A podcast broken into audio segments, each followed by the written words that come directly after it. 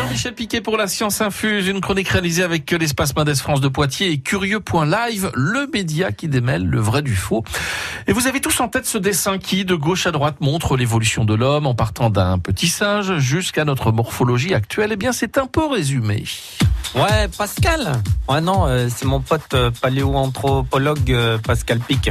Ouais, Pascal, c'est quoi la question aujourd'hui? Est-ce que l'homme descend du singe? Voilà une expression galvaudée qui est complètement fausse, puisque l'homme ne descend pas du singe, l'homme fait partie des singes.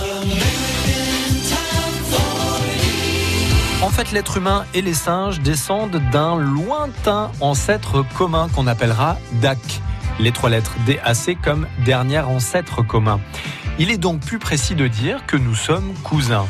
On estime que ce DAC, cet aïeul, vivait il y a entre 7 et 9 millions d'années sur notre planète, très certainement en Afrique. Son évolution aurait donné deux lignées, les grands singes arboricoles d'Afrique, chimpanzés, orang-outans, gorilles, et la lignée humaine.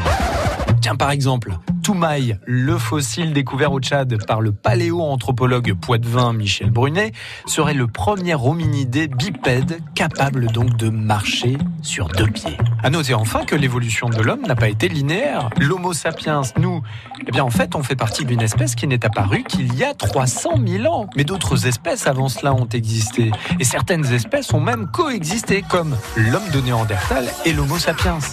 Donc on voit bien que l'expression l'homme descend du singe est complètement stupide, puisqu'on sait depuis trois siècles qu'il y a parmi les singes des grands singes qui ressemblent bien plus à nous qu'aux autres singes. Donc même si le chimpanzé reste le plus ressemblant à l'homme avec un génome qui n'est différent que de 1%, nos deux lignées ont bel et bien suivi chacune leur route. Et c'est pas fini. Et non, c'est pas fini. L'homme peut descendre d'un arbre ou d'une échelle, mais surtout pas du singe. J'ai bien compris. Merci Jean-Michel Piquet. France Bleu Poitou.